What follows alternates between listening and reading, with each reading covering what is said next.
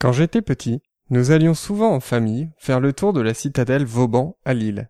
C'était notre promenade du dimanche.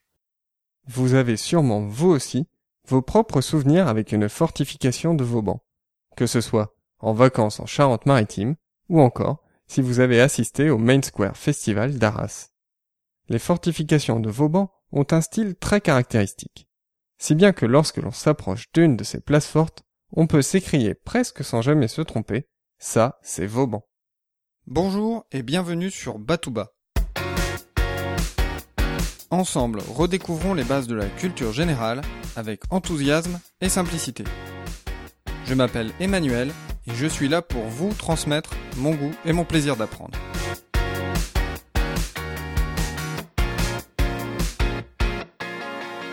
Durant le règne de Louis XIV, la guerre joue un rôle majeur. Elle consolide les frontières et l'autorité du roi. Sur les 54 années de règne de Louis XIV, le royaume de France a été en guerre pendant 33 ans.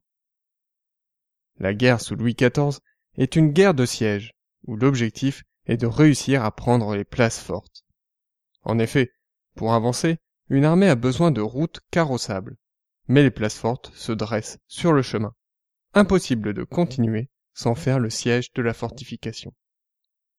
Suite aux évolutions techniques de l'artillerie et notamment l'utilisation du boulet de canon, les châteaux forts médiévaux ne répondent plus aux besoins de la défense. C'est là qu'intervient Vauban. Commissaire général des fortifications sous Louis XIV, Vauban va consolider plus de 130 places fortes et en créer une trentaine ex nihilo. Les places fortes sont vraiment l'enjeu de la guerre. Il faut imaginer que les frontières de la France ne sont pas clairement définies. Ce n'est pas une ligne comme on peut se représenter une frontière aujourd'hui, mais plutôt une zone tampon. Vauban va d'ailleurs contribuer à faire évoluer la notion de frontière en prônant un système de places fortes reliées entre elles par des barrières naturelles. Vauban est aussi à l'origine d'une expression que l'on utilise encore aujourd'hui et qui symbolise sa vision, le pré carré.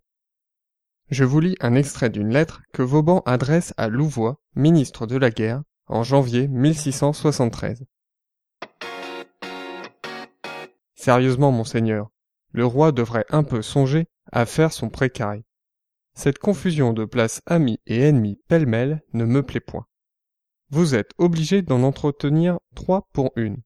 Vos peuples en sont tourmentés, vos défenses de beaucoup augmentées, et vos forces de beaucoup diminuées.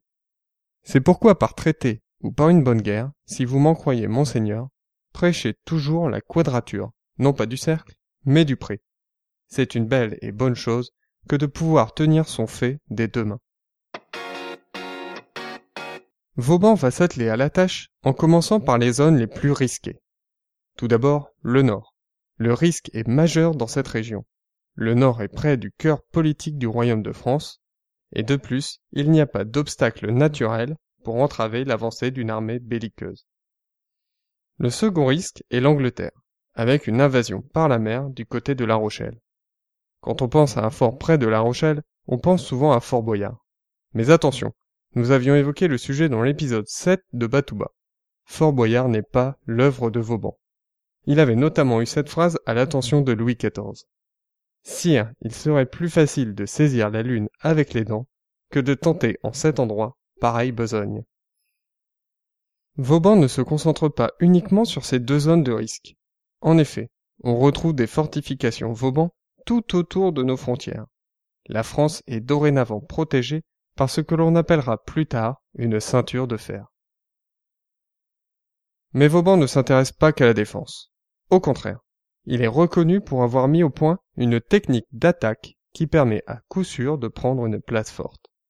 Cette technique est caractérisée par le fait de creuser des tranchées en zigzag. Cette technique était consommatrice d'énergie, mais était moins coûteuse en vie humaine. La sueur épargne le sang, disait Vauban. Malgré tout, la place forte reste un excellent moyen de se défendre. Tout d'abord, il faut à peu près dix fois plus d'assiégeants que d'assiéger pour pouvoir prendre une place forte. Le temps nécessaire à la prise de la place laisse aussi l'occasion à l'ennemi d'organiser une riposte.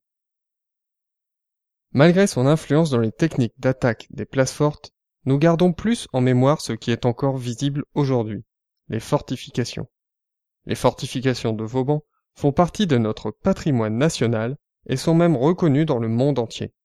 En effet, douze places fortes sont inscrites sur la liste du patrimoine mondial de l'UNESCO depuis juillet 2008.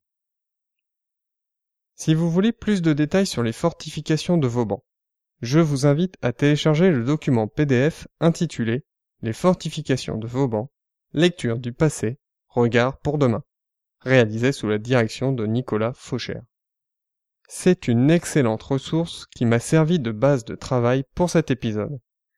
Vous pouvez aussi retrouver sur YouTube l'émission C'est pas sorcier avec Jamie et Fred dédiée à ce sujet. Bien entendu, vous retrouvez tous les liens sur www.batouba.com slash 52. Je vous dis à dimanche prochain. D'ici là, restez enthousiastes, prenez soin de vous et de ceux qui vous entourent.